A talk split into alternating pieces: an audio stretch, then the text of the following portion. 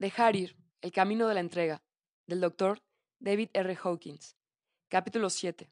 Deseo. Esta emoción abarca desde un leve deseo hasta lo obsesivo, en el anhelo de algo o alguien. También se expresa como la codicia, la obsesión, el hambre, la envidia, los celos, el aferrarse, el acaparamiento, la crueldad, la fijación, el frenesí, la exageración, el egoísmo, la lujuria, la posesividad, el control, la glorificación, la insaciabilidad y el materialismo. Nunca se está satisfecho, nunca es suficiente, debo tener. La cualidad subyacente de esta emoción es su impulsividad. Cuando estamos en el efecto del deseo, ya no somos libres, estamos controlados por él, dirigidos por él, esclavizados y llevados de la oreja por él. Una vez más, el punto esencial de la libertad es el de si hemos elegido conscientemente cumplir un deseo determinado o si simplemente estamos siendo dirigidos inconscientemente por programas y sistemas de creencias. El deseo como obstáculo. A menudo hay una falta de comprensión de la función del querer y desear.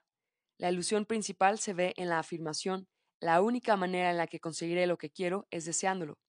Si me dejo llevar por mi deseo, no conseguiré lo que quiero. En realidad, lo contrario es cierto. El deseo, especialmente el deseo fuerte, es decir, el anhelo, con frecuencia bloquea lo que queremos conseguir. ¿Por qué es esto así? En realidad, la manera por la que algo llega a nuestra vida es porque lo hemos elegido. Fue el resultado de nuestra intención o tomamos una decisión. Ha llegado a nuestra vida a pesar del deseo. El desearlo fue en realidad un obstáculo para su realización o adquisición. Esto es porque el deseo literalmente significa yo no tengo. En otras palabras, si decimos que deseamos algo, estamos diciendo que no es nuestro, cuando decimos que no es nuestro, ponemos una distancia psíquica entre nosotros y lo que queremos. Esta distancia se convierte en un obstáculo que consume energía. Lo imposible se vuelve posible tan pronto como estemos totalmente entregados. Eso se debe a que el querer bloquea el recibir y da lugar al miedo por no conseguirlo. La energía del deseo es, en esencia, una negación de que lo que queremos es nuestro por pedirlo. Esta es una forma diferente de ver el logro de metas a la que estamos acostumbrados por la programación de nuestro mundo. Estamos acostumbrados a representar la ambición y el éxito asociados al trabajo duro y las clásicas virtudes de la ética protestantes. Estas incluyen el autosacrificio, el ascetismo, un gran consumo de esfuerzo y empeño, mantener la nariz en la muela, apretarse el cinturón, adaptarse y toda la severidad del trabajo duro. Cuando miramos todo este panorama, parece difícil, ¿no es así? Bueno, lo es. Se trata de luchar, y de la lucha resulta el bloqueo que hemos puesto en nuestro propio camino debido al deseo. Comparemos el arduo camino de la conciencia inferior para lograr las metas con un estado superior de la conciencia en el que hemos reconocido y dejado el deseo, y estamos en un estado más libre. En un estado más libre, lo que se elige se manifiesta en nueva vida sin esfuerzo, en nuestra vida sin esfuerzo. Entregamos la emoción del deseo y, a cambio, simplemente elegimos la meta, visualizándola amorosamente y permitiendo que suceda porque vemos que ya es nuestra. ¿Por qué ya es nuestra? En un estado inferior de conciencia, el universo es visto como un sacrificio negativo, frustrante y reacio. Es como un padre malo, mezquino. En un estado más elevado de conciencia, nuestra experiencia del universo cambia. Ahora se vuelve como un padre que da, ama, provee incondicionalmente y que quiere que tengamos todo lo que queremos y está para que le pidamos. Eso está creando un contexto diferente, está dando al universo un significado diferente.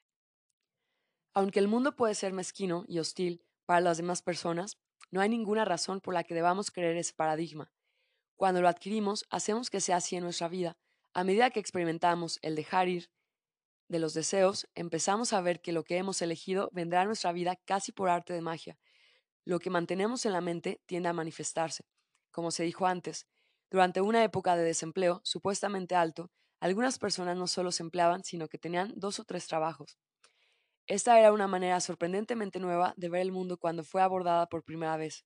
Había esperanza en que fuera cierta, pero también un escepticismo que decía, esto no es posible en la práctica. Un pasado estricto de ética protestante lo hacía difícil de creer, sin embargo, había voluntad de tener la mente lo suficientemente abierta como para darle una oportunidad esta fue la experiencia inicial de dejar ir el deseo. Las metas personales fueron escritas, seguido por un abandono del deseo por ellas. Suena paradójico, pero ese es el proceso, identificar los objetivos y luego dejar ir el desear por ellas. Uno de los objetivos que había mantenido en mente durante varios años era un apartamento en la ciudad de Nueva York, porque los compromisos de trabajo requerían una gran cantidad de desplazamientos y dinero invertido en habitaciones de hotel. Un pequeño apartamento en la ciudad, el llamado Pied à Terre, sería una solución económica. Apartamento en la ciudad de Nueva York. Fue escrito como una meta.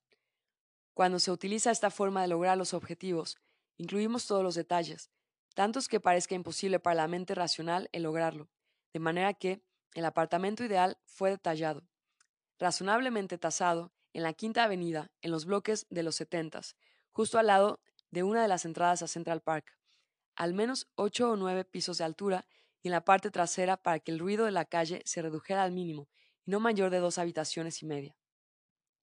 Al día siguiente en el trabajo, estuve ocupado como siempre, con una gran carga de trabajo, reuniones y visitas de pacientes.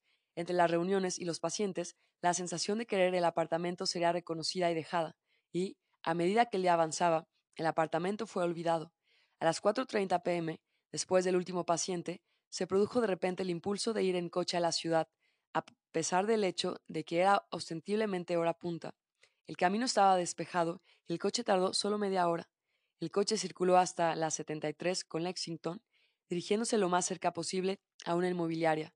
Más bien, mágicamente, había encontrado aparcamiento justo enfrente de la inmobiliaria, el agente, al escuchar el anuncio de que deseaba un apartamento en la Quinta Avenida, me miró sorprendido y dijo Bueno, usted sin duda está enhorabuena. Hace exactamente una hora encontré el único apartamento en alquiler en toda la Quinta Avenida, en la calle 76, en un noveno piso. Es un piso trasero, dos cuartos y medio, y el alquiler es razonable. Alquiler con gastos, 500 al mes. Acaba de ser pintado y se puede dar en cualquier momento. Así que me acerqué y vi el apartamento, se ajusta exactamente a la descripción de la meta. El contrato de arrendamiento se firmó en el acto. Así, a las 24 horas de intentar la técnica del dejar ir en un objetivo personal específico, el objetivo era una realidad. Había sido algo que era casi imposible de encontrar y, sin embargo, sucedió exactamente como se había imaginado, sin esfuerzo y sin emociones negativas. Fue una experiencia fácil y alegre. Esta no es una experiencia inusual, sino típica, porque en este caso el deseo fue moderado y pudo, sin mucho esfuerzo, ser entregado totalmente. Estar totalmente entregado lo que significa es que era aceptable que sucediera lo del apartamento y que no lo hiciera. Debido a que se entregó totalmente, lo imposible se hizo posible, manifestándose sin esfuerzo y rápidamente. Todos podemos dudar de este mecanismo y volver la vista atrás en relación a las cosas que queríamos y que se lograron a través de la ambición, el deseo, el anhelo e incluso la obsesión, el querer frenético, la mente dice, bueno, ¿y si hubiera dejado el deseo de esas cosas? Si no fuera por el deseo, ¿cómo las habría conseguido? La verdad es que podrían haber llegado de todos modos, solo que sin la ansiedad, el miedo a no conseguirlas. Sin todo el gasto de energía, sin todo el esfuerzo, sin todo el ensayo y error, y sin todo el trabajo duro. Bien, dice la mente, si no lo conseguimos sin esfuerzo, ¿qué hay del orgullo por el logro? ¿Deberíamos sacrificar eso?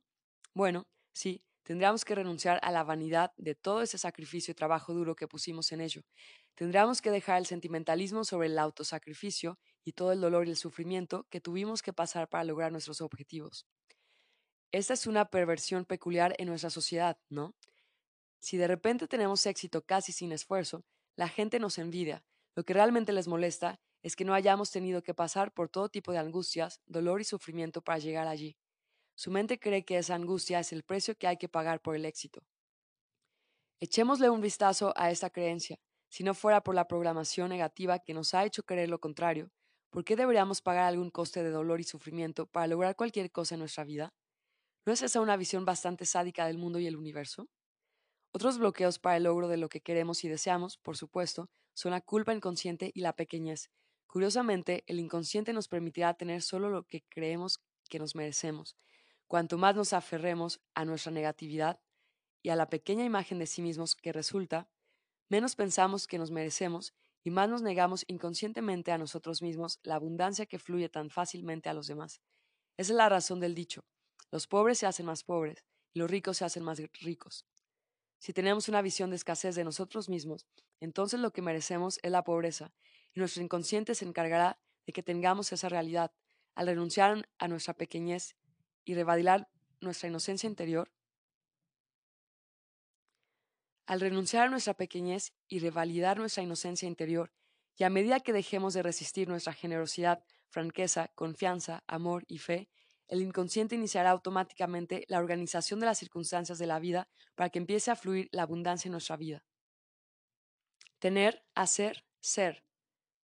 A medida que nos liberamos de los estados de conciencia inferiores, como el de la apatía y el miedo, entramos en el querer. Lo que antes era no puedo e imposible ahora se hace posible.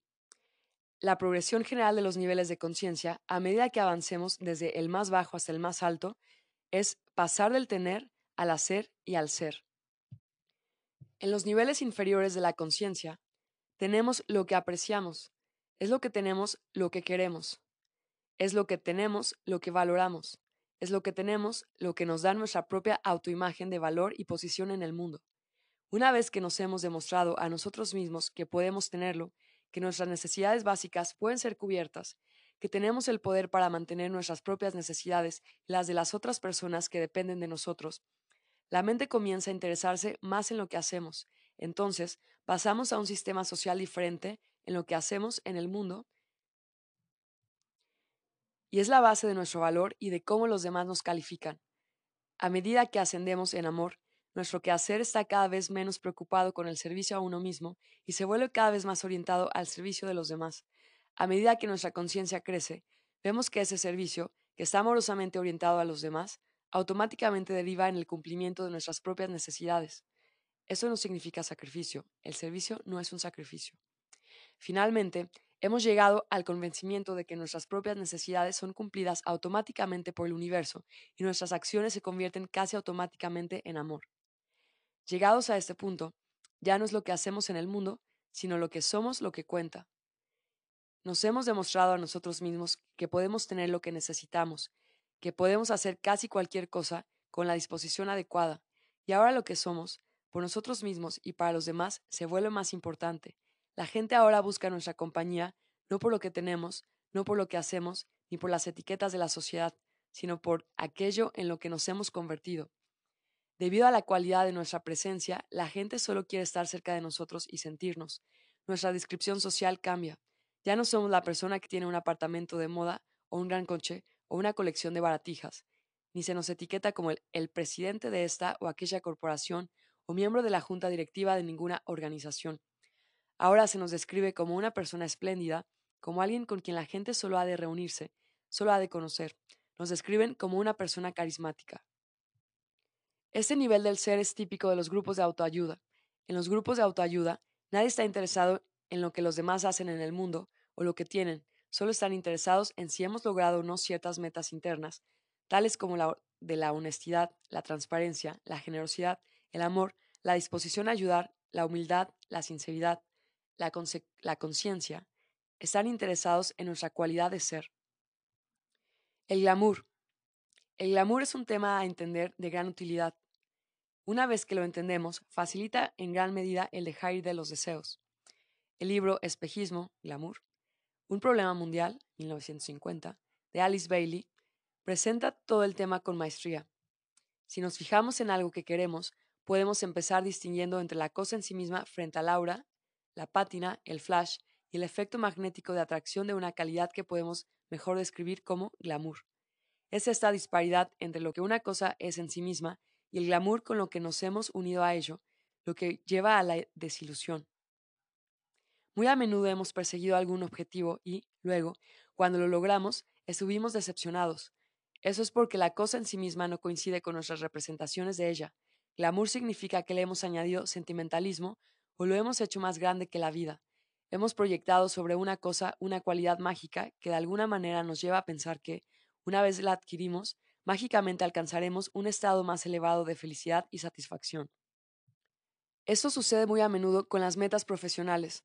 Un hombre trabaja año tras año luchando por convertirse en presidente de la compañía o ser importante y destacar de alguna otra forma. Cuando lo logra, espera experimentar toda la satisfacción y el glamour asociado a ese nivel de éxito, el peloteo de los empleados, los coches llamativos, el despacho imponente, los tratamientos, la autoridad y los lugares exclusivos. Pero lo que encuentra es que todas estas cosas son superficiales, son compensaciones muy insuficientes por la pérdida de energía y la agonizante molienda diaria que, en realidad, requiere el puesto.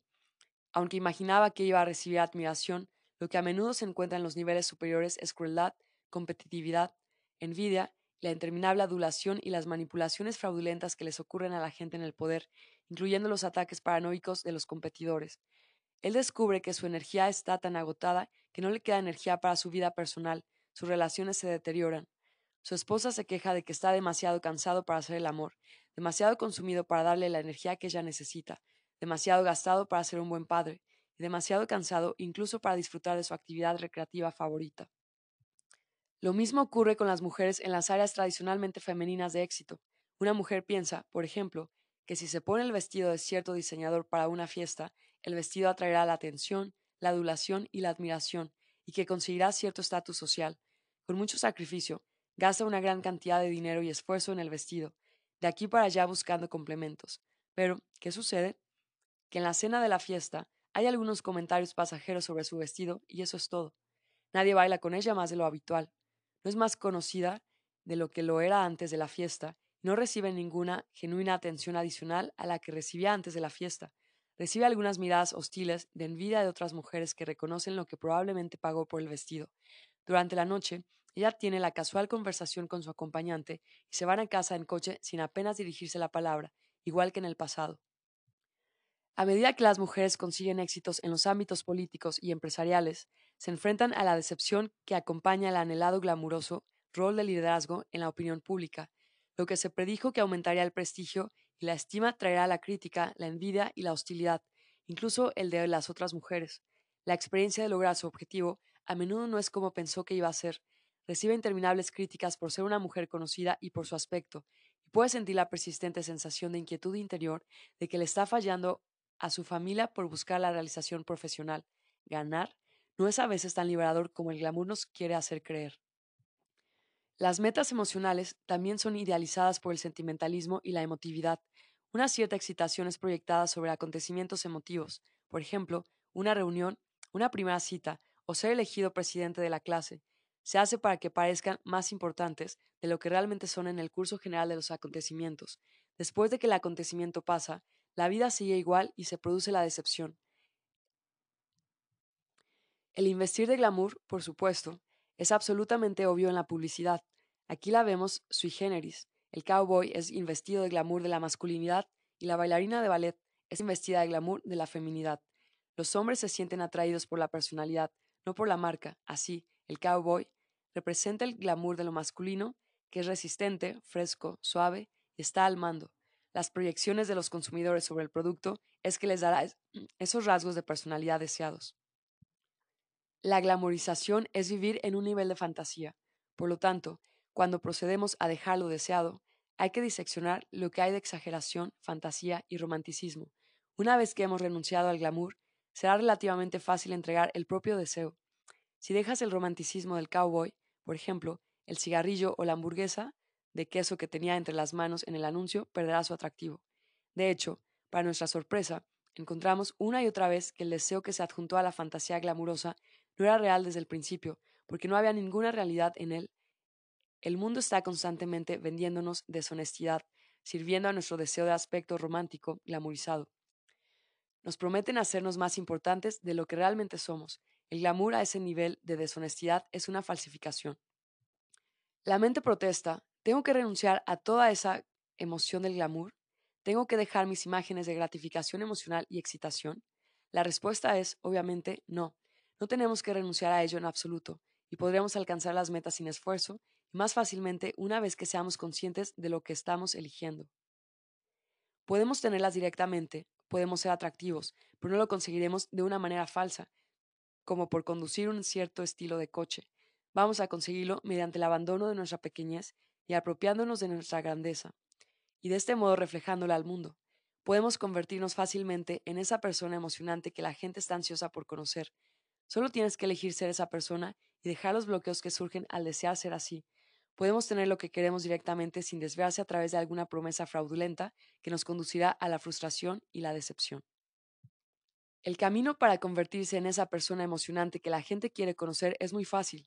Simplemente imagina el tipo de persona que queremos ser y entrega todos los sentimientos negativos y bloqueos que nos impiden ser eso. Lo que sucede, entonces, es que todo lo que necesitamos tener y hacer automáticamente se coloca en su lugar. Eso es porque, en contraste al tener y hacer, el nivel del ser tiene mayor poder y energía. Cuando se le da prioridad, automáticamente integra y organiza las actividades de uno. Este mecanismo se evidencia en la experiencia común. Lo que mantenemos en la mente tiende a manifestarse. El poder de decisión interior.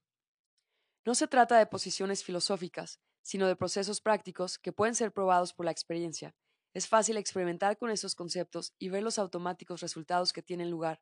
Debido a la tendencia de la mente a querer atribuir el mérito a cualquier otra cosa, otra que no sea el poder de nuestra propia conciencia, es bueno llevar un diario donde anotar las metas que nos gustaría alcanzar y luego verificarlas y hacer un seguimiento. ¿Por qué? Porque vamos a necesitar tiempo antes de que creamos que es verdaderamente nuestro propio poder el que está cumpliendo con estos fines. Este es un ejemplo interesante sobre la negación del poder interior. Un hombre, que estaba desesperado por un trabajo y bastante agitado por ello, fue instruido sobre la forma de aplicar la técnica de dejar ir a su situación laboral. Como era de naturaleza religiosa, se le aconsejó que se olvidara de conseguir el trabajo, dando vueltas en torno a, Dios, y que entregara su deseo sobre el tema mientras permanecía abierto a lo que pudiera pasar. Una semana más tarde, contó, pues bien, el día después de que entregara el querer un trabajo, no pasó nada. Después recibí una llamada telefónica de larga distancia de mi cuñado, y voy a unirme a su empresa. Si no fuera por mi cuñado, nunca habría conseguido un trabajo. Es cosa buena que no tuve que esperar a Dios. Este es un buen ejemplo de lo que la mente tiene tendencia a hacer. Fue su propia entrega, por supuesto, la que trajo la llamada de su cuñado. Él deseaba tan desesperadamente el trabajo que el deseo estaba bloqueando el cumplimiento de esa meta. Cuando dejó de querer un trabajo, rápidamente apareció en las siguientes 24 horas. Sin embargo, la tendencia de la mente es a no reconocer su propio poder y proyectarlo en cualquier otra cosa del mundo. Esa es la razón del por qué la gente piensa por propia valoración que son impotentes. Tienen el poder, pero no han hecho más que proyectarlo sobre fuerzas externas. Todos somos seres poderosos que nos hemos vuelto inconscientes de nuestro propio poder. Hemos negado y proyectado en los demás el sentimiento de culpa y nuestra propia sensación de pequeñez. La mayor parte de lo que pasa en nuestra vida es el resultado de alguna decisión que hemos tomado en algún momento del pasado, ya sea consciente o inconscientemente. Ya que esto es así, muy simple, entonces vemos nuestras decisiones pasadas buscando nuestra vida y haciendo un seguimiento hacia atrás. Ese principio es demostrado por una mujer que vino a psicoterapia. Ella necesitó tratamiento porque, según sus palabras, mis relaciones nunca funcionan.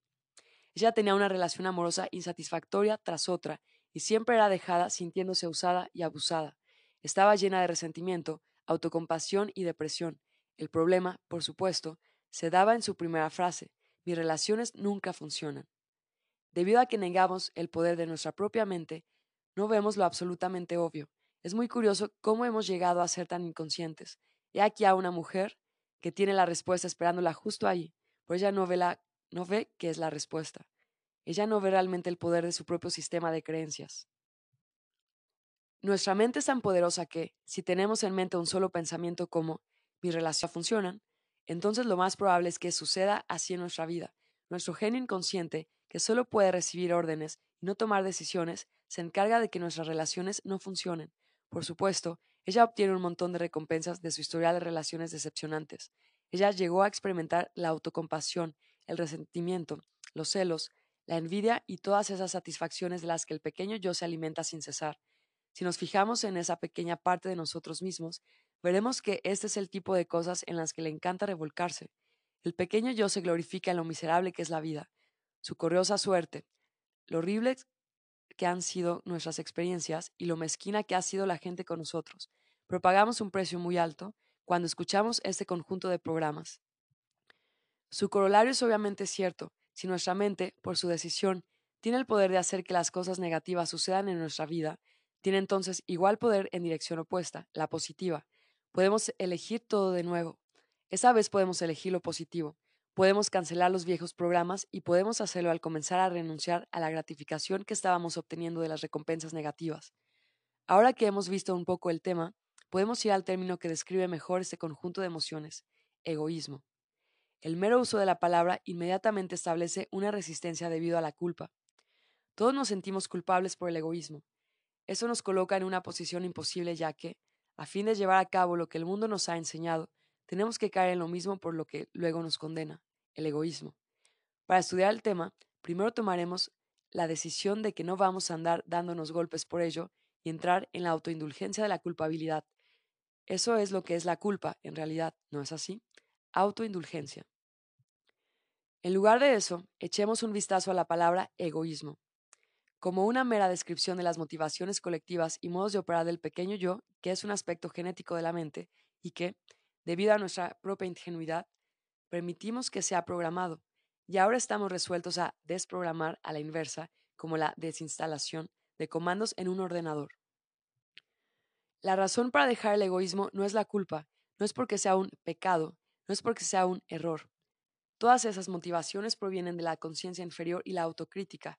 Más bien, la razón para dejar el egoísmo es simplemente porque es poco práctico, no funciona, es demasiado costoso, consume demasiada energía, retrasa el cumplimiento de nuestros objetivos y la realización de lo que queremos. Por su propia naturaleza, el pequeño yo es quien crea la culpa y su continuador, es decir, por el sentimiento de culpa nos esforzamos por lograr y alcanzar el éxito.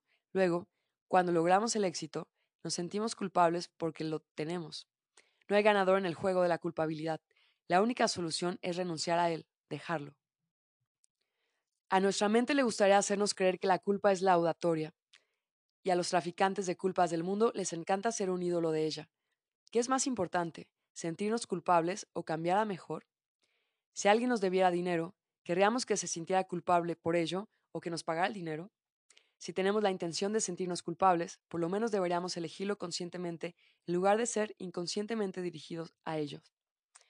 Cuando dejamos de ser yoístas con I minúscula, nos adentramos en ser yoístas con Y mayúscula. Pasamos de nuestro pequeño yo a nuestro yo superior, pasamos de la debilidad al poder, del autoodio y la pequeñez al amor y la armonía. Pasamos de la lucha a la felicidad y de la frustración a la realización.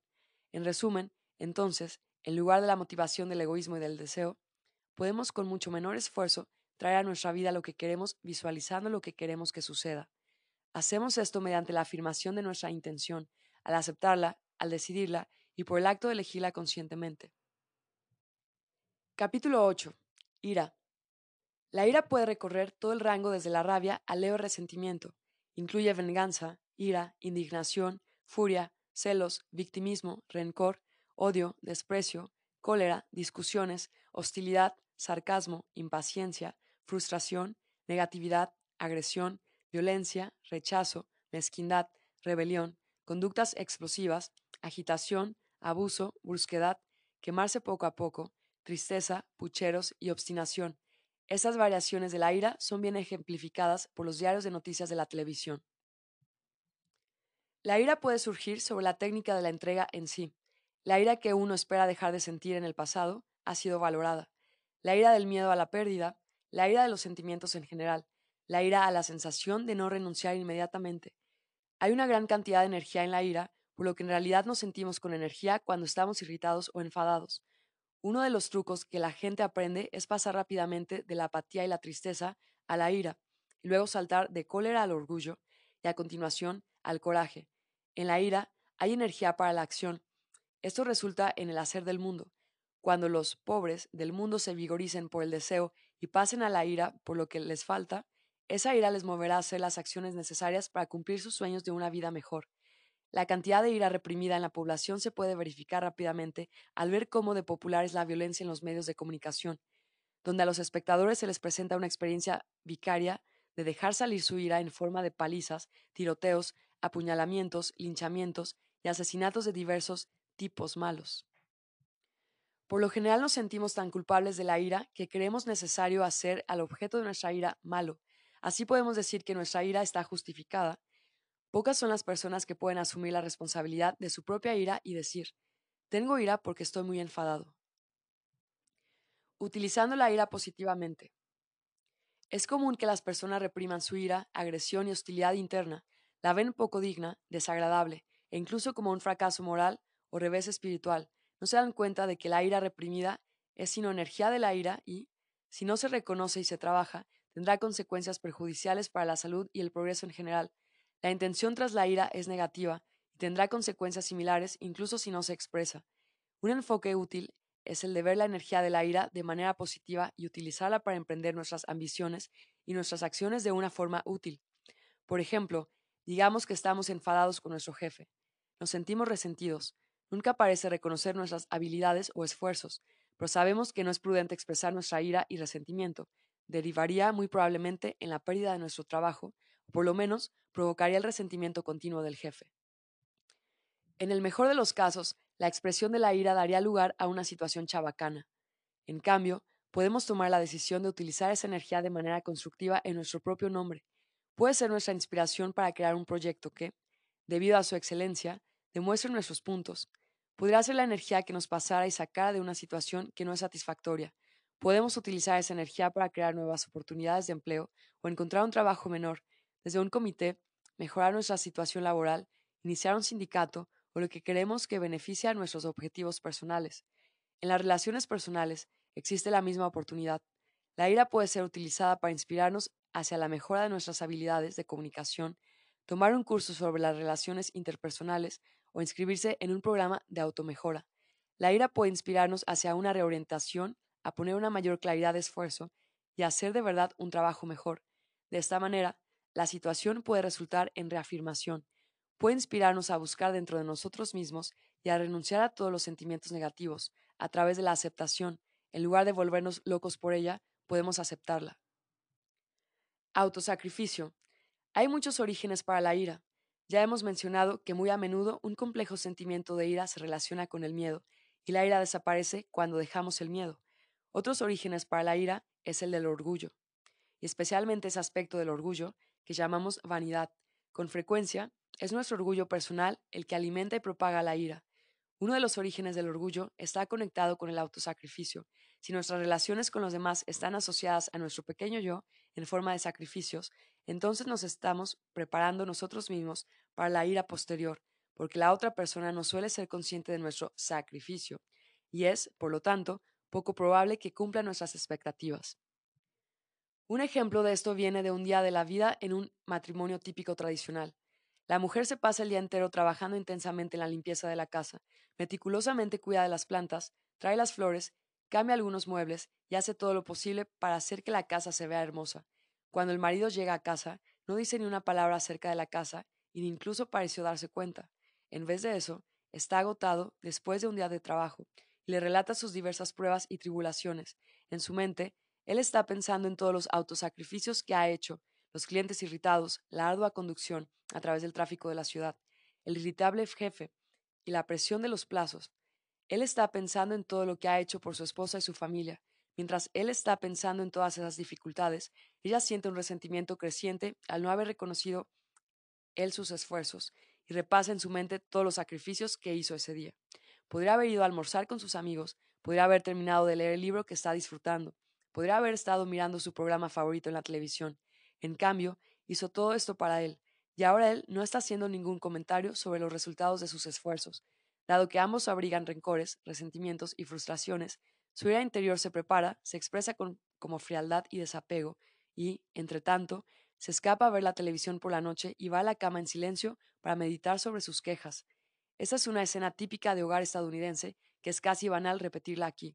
Sin embargo, su carácter común habla de su valor de aprendizaje para nosotros, podemos examinarla y tratar de desentrañar ese decline de la relación. Lo que queremos, deseamos e insistimos de la otra persona es sentido por ellos como presión. Por lo tanto, ellos inconscientemente lo resisten. En el ejemplo anterior, ambas personas están en busca de reconocimiento. Ellos lo quieren, lo desean, pero lo bloquean el uno al otro. Cada uno se siente presionado y, por consiguiente, resisten. La resistencia se debe a que la presión siempre se siente por nosotros como una negación a nuestra elección. Se considera un chantaje emocional. La fórmula inconsciente dice, dame lo que quiero o te castigaré con la pasividad, la ira haciendo pucheros, con mal humor y el resentimiento. A todos nos molesta sentirnos emocionalmente chantajeados. Todos sabemos la resistencia que sentimos cuando nos damos cuenta de que alguien está buscando un cumplido, y la misma resistencia continúa inconsciente y conscientemente. Cuando estamos motivados por el autosacrificio, estamos presionando a la otra persona incluso si reconocemos que la forzamos. Le contrariará. Un elogio forzado no satisface.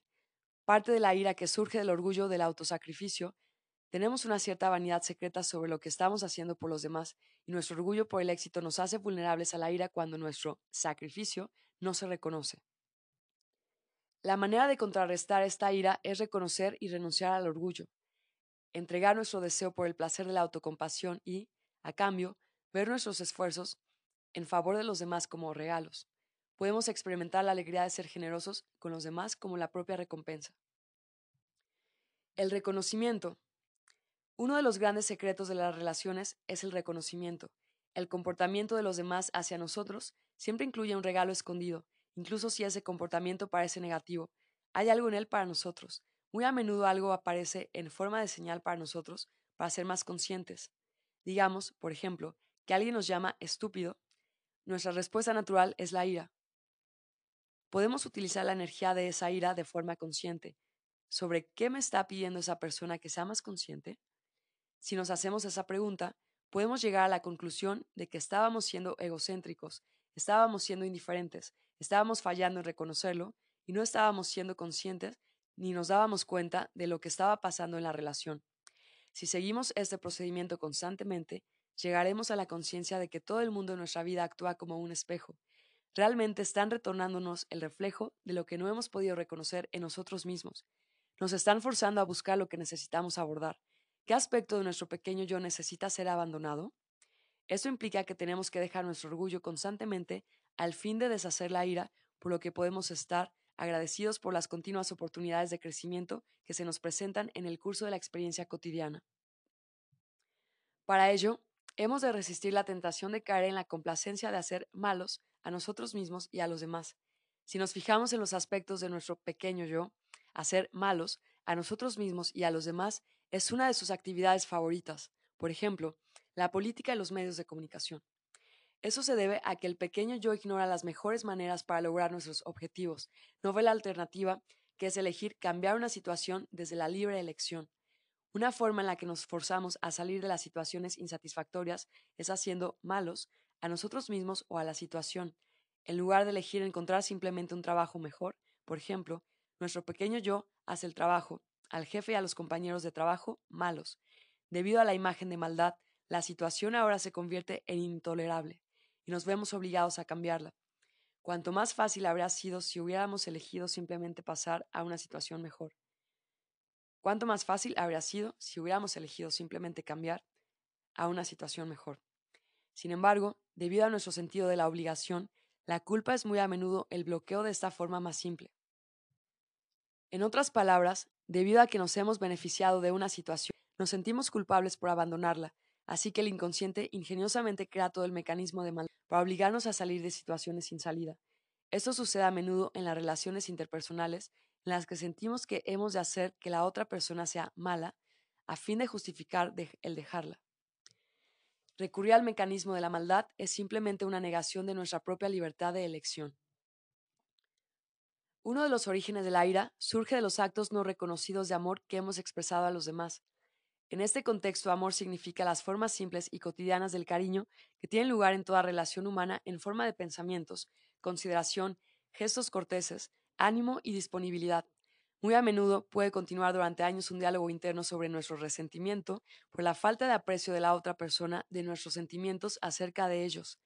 Si esto es así para nosotros, debe ser también el caso de los demás. Hay gente, por tanto, en nuestra vida quedan por ahí con un sinfín de pensamientos mentales acerca de nosotros que tienen que ver con nuestra falta de aprecio de sus sentimientos hacia nosotros.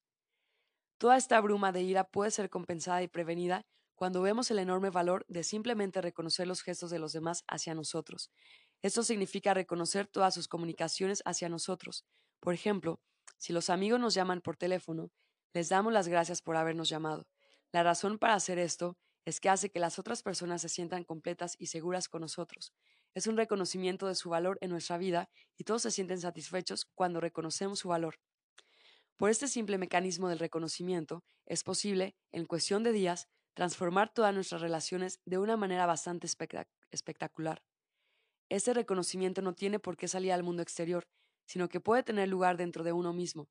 Al examinar nuestras relaciones, podemos preguntarnos, ¿Qué he dejado reconocer en aquellos con los que tengo contacto diario? Es una experiencia muy valiosa escoger a alguien en nuestra vida que, en nuestra opinión, sea fundamental para nosotros y ahora para nosotros mismos. Empecemos a ver cómo hemos fallado en reconocerlo. Entregamos todos nuestros sentimientos negativos acerca de ellos y empezamos a darles mérito, afirmando su valor para nosotros. Su valor puede ser simplemente el de ser un estímulo para nuestro crecimiento emocional y desarrollo. El, el esposo molesto o el vecino con el ceño fruncido está tratando de decirnos algo. Casi siempre en este tipo de situación, esas personas no se sienten reconocidas por la contribución que hacen a nuestra vida. Una vez que su valor para nosotros haya sido reconocido, el gruñido se detiene. Expectativas. Cuando dejamos de presionar a los demás con nuestras expectativas, creamos la oportunidad para que ellos de forma espontánea nos respondan positivamente. Podemos, como medida profiláctica, contrarrestar los resentimientos al cambiar lo que hemos hecho por los demás del nivel del sacrificio al nivel de un regalo de amor. A continuación, podemos reconocer en nosotros este paso y pasar a dejar caer nuestras expectativas, lo que disolverá las resistencias en los demás.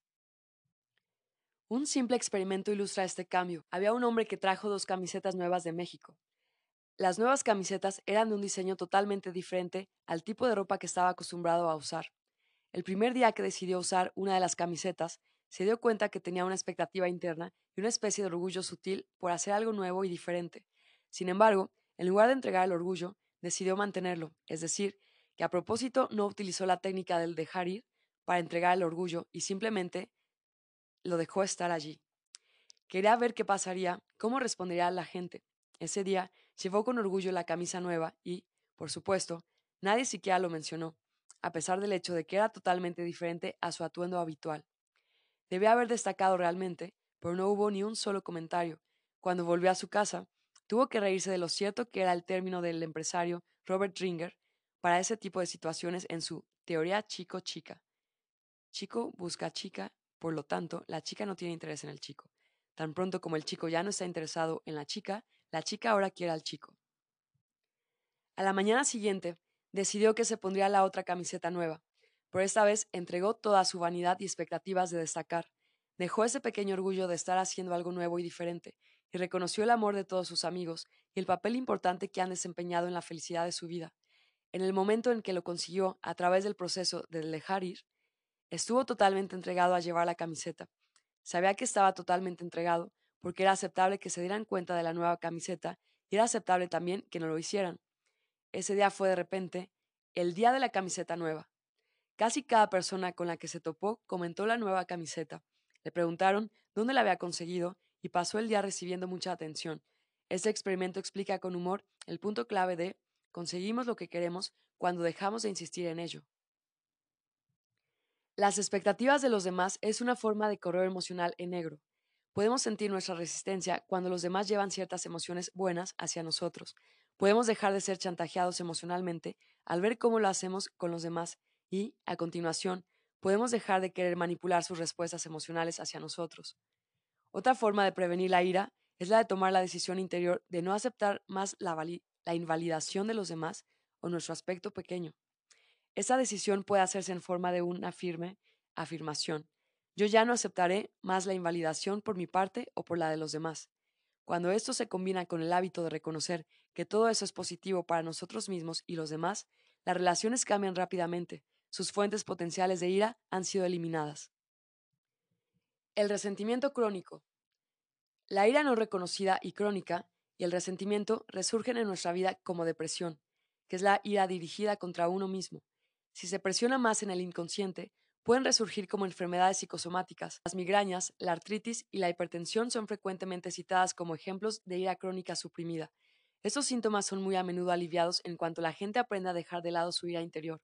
Por ejemplo, en un estudio, las mediciones de la presión arterial de los participantes fueron tomadas antes y después de que recibieran instrucción sobre cómo dejar las emociones negativas.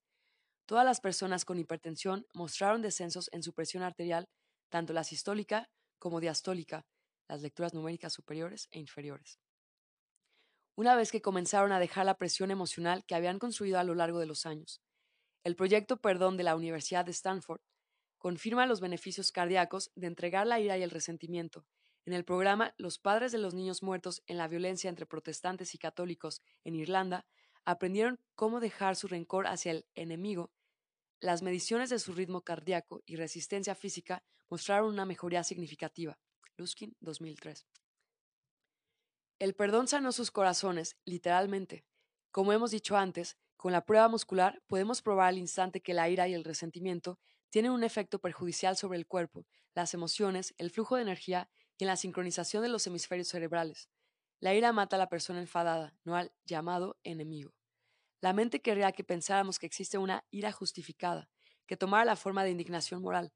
Si nos fijamos en una indignación moral, veremos que se apoya en la vanidad y el orgullo. Nos gusta pensar que tenemos la razón en una situación y lo equivocadas que están las otras personas. Tenemos un poco de satisfacción barata y pasajera por ello, pero nuestras pruebas musculares demuestran cuál es el coste para nuestra economía emocional y física global. El precio que pagamos por la ira y el resentimiento crónicos es la muerte prematura y la enfermedad. ¿Vale la pena la pequeña satisfacción de tener razón? El coste que estamos dispuestos a pagar por este tipo de circunstancias es a veces sorprendente. Digamos que tenemos una situación en la que hicimos un préstamo a alguien que nunca nos lo ha devuelto. Tenemos un resentimiento crónico por ello y, cuando nos encontramos a la persona socialmente, le decimos lo menos posible. Si conseguimos ser honestos con nosotros mismos, probablemente veamos que estamos obteniendo satisfacción de tener razón y que la otra persona sea mala. De hecho, lo estamos disfrutando tanto que una parte de nosotros realmente no quiere que pague la deuda, ya que, entonces, ya no podríamos disfrutar del placer secreto de convertirlo en el malo. Eso era precisamente cierto en un caso que involucraba varios cientos de dólares. La decisión interior se hizo por parte de una entidad crediticia de ser honesto sobre todas las pequeñas satisfacciones de tener razón y hacer mal a la otra persona, y luego entregar a cada uno de esos egos sobornos. Claramente, las recompensas del ego estaban bloqueando a la otra persona para pagar el préstamo. Con la entrega continua, todo el asunto fue totalmente apartado, y se hizo el cambio de ver el préstamo como un regalo, admitiendo que esta persona había necesitado realmente el dinero. ¿Por qué no lo vemos simplemente como un regalo y dejamos la expectativa de la devolución? Ahora, en lugar de resentimiento, la gratitud predominaba porque había tenido la oportunidad de ayudar a otro ser humano en un momento de necesidad real. En las siguientes 48 horas, llegó un cheque al correo por el monto total con una nota de disculpa por el retraso en el pago. Esa experiencia y muchas como esta demuestran cómo todos estamos conectados psíquicamente. La posición interna que mantenemos sobre la otra persona nos está obligando a adoptar una posición defensiva complementaria. Por tanto, perdonar y olvidar no es solo para el eterno optimista, sino un reconocimiento razonable de las realidades emocionales. Las acciones internas entre los seres humanos están determinadas por las configuraciones de las vibraciones de energía que sus emociones irradian al espacio la energía de la vibración y la forma de pensamiento a la que está asociado crean un registro legible. Aunque esa experiencia común y cotidiana no sea nada nuevo para la mayoría de las mujeres, que en nuestra sociedad son característicamente más intuitivas, es como un shock y una sorpresa para un gran porcentaje de los hombres. En nuestra sociedad, los hombres son característicamente de cerebro izquierdo y dados a la razón y la lógica, en lugar de la intuición, que se caracteriza como una función del hemisferio cerebral derecho. A medida que continuamos soltando la negatividad y logramos la curación emocional interior, hay un mayor equilibrio entre la función del hemisferio cerebral izquierdo y el derecho. La facultad intuitiva está también disponible para los hombres. A menudo son gratamente sorprendidos a medida que comienzan a reconocer su emergencia. Es gratificante y sorprendente poder leer al instante una situación que era totalmente incomprensible para la razón y la lógica. La situación ideal es la de formar una hipótesis de trabajo con la intuición y luego usar la razón y la lógica para comprobar que funciona. Esto, por supuesto, compensa la ira que surge de los malentendidos y los errores de cálculo y aumenta el dominio magistral de las emociones. Otra cosa que disipa la ira es nuestra mera voluntad de renunciar a ella. La voluntad es nuestra decisión general de encontrar una manera mejor para dejar de depender de la ira y pasar al coraje y la aceptación. Esa disposición ya inicia el proceso de renunciar a la ira. Como los estudiantes de artes marciales saben bien, la ira indica debilidad y vulnerabilidad, que es vista como una herramienta que nos está entregando nuestro oponente. Podemos ver en la prueba muscular por qué esto es así. La persona enfadada ya ha perdido la mitad de su fuerza muscular y, por lo tanto, tiene perdida la oportunidad de la fracción de segundo que es tan decisiva para la victoria en el combate cuerpo a cuerpo. Es bastante frecuente en nuestra sociedad incluir la propensión a la ira como atributo masculino de macho. Escuchamos a la gente henchida de orgullo cuando se relacionan como ellos. Le dije a ese tío, nos podemos preguntar, ¿quién necesita enemigos? ¿No hay suficiente influencia negativa en nuestra vida sin agregar más? Sobre todo cuando nos fijamos en el hecho de que todas las emociones generan una energía vibratoria en el universo, ¿para qué rodearnos de pensamientos negativos sobre aquellos que consideramos enemigos? ¿Por qué no salir de nuestra manera de aferrarnos a ellos como enemigos por el acopio de resentimientos y negatividad para nosotros? Probablemente, cuando revisemos nuestras propias experiencias personales, veremos que el esfuerzo implicado en convertir a las personas que antes considerábamos enemigos en amigos trajo satisfacción y una recompensa posterior. En la mayoría de los casos, resultó ser un beneficio positivo para nuestra vida. Nunca sabemos quién, en un capítulo posterior del libro de la vida, lo vamos a necesitar como amigo. Hemos de ser conscientes de que, sin saberlo, nos convertimos en coleccionistas de injusticias, los reportajes de los medios de comunicación están llenos de estas formas de resentimiento crónico. Vemos coleccionistas de injusticias en las relaciones internacionales en las que convertir malos a las otras naciones es en realidad un objetivo primordial. Estamos inconscientemente programados para creer que coleccionar injusticias es normal. En contraste a este patrón habitual, que es destructivo y debilitante, la técnica de dejar ir nos libera de mantener próximo el reencuentro de los males hechos contra nosotros. Nuestro tiempo y atención se libera al ver la belleza y la oportunidad que nos rodea. La ira es vinculante, no liberadora. Nos conecta a la otra persona y los mantiene en nuestro patrón de vida. Estamos atrapados en ese patrón negativo hasta que dejemos la energía de la ira y sus pequeñas recompensas de la justa indignación, el sentirse agraviado y el deseo de venganza. Puede que no sea exactamente la misma persona quien vuelva constantemente a nuestra vida. Si no es esa persona, entonces aparecerán otras que tengan la misma cualidad para desencadenar nuestra ira y resentimiento. Esto se repetirá hasta que finalmente manejemos nuestra ira interior. Entonces, de repente, las personas con esa cualidad desaparecen de nuestra vida. Por lo tanto, la ira puede obligar a alguien a estar físicamente distante de nosotros, pero psíquicamente los une a nosotros más cerca hasta que renunciemos totalmente a la ira y el resentimiento. Renunciar a la ira nos trae muchos beneficios. Somos libres para experimentar el confort y el alivio emocional, la gratitud por las oportunidades diarias para crecer y sanar, el cuidado mutuo del otro sin el apego de las ataduras, sutiles, mejorando la salud y con mayor energía vital. Estos avances nos permiten pasar a un estado más eficaz y sin esfuerzo de libertad interior.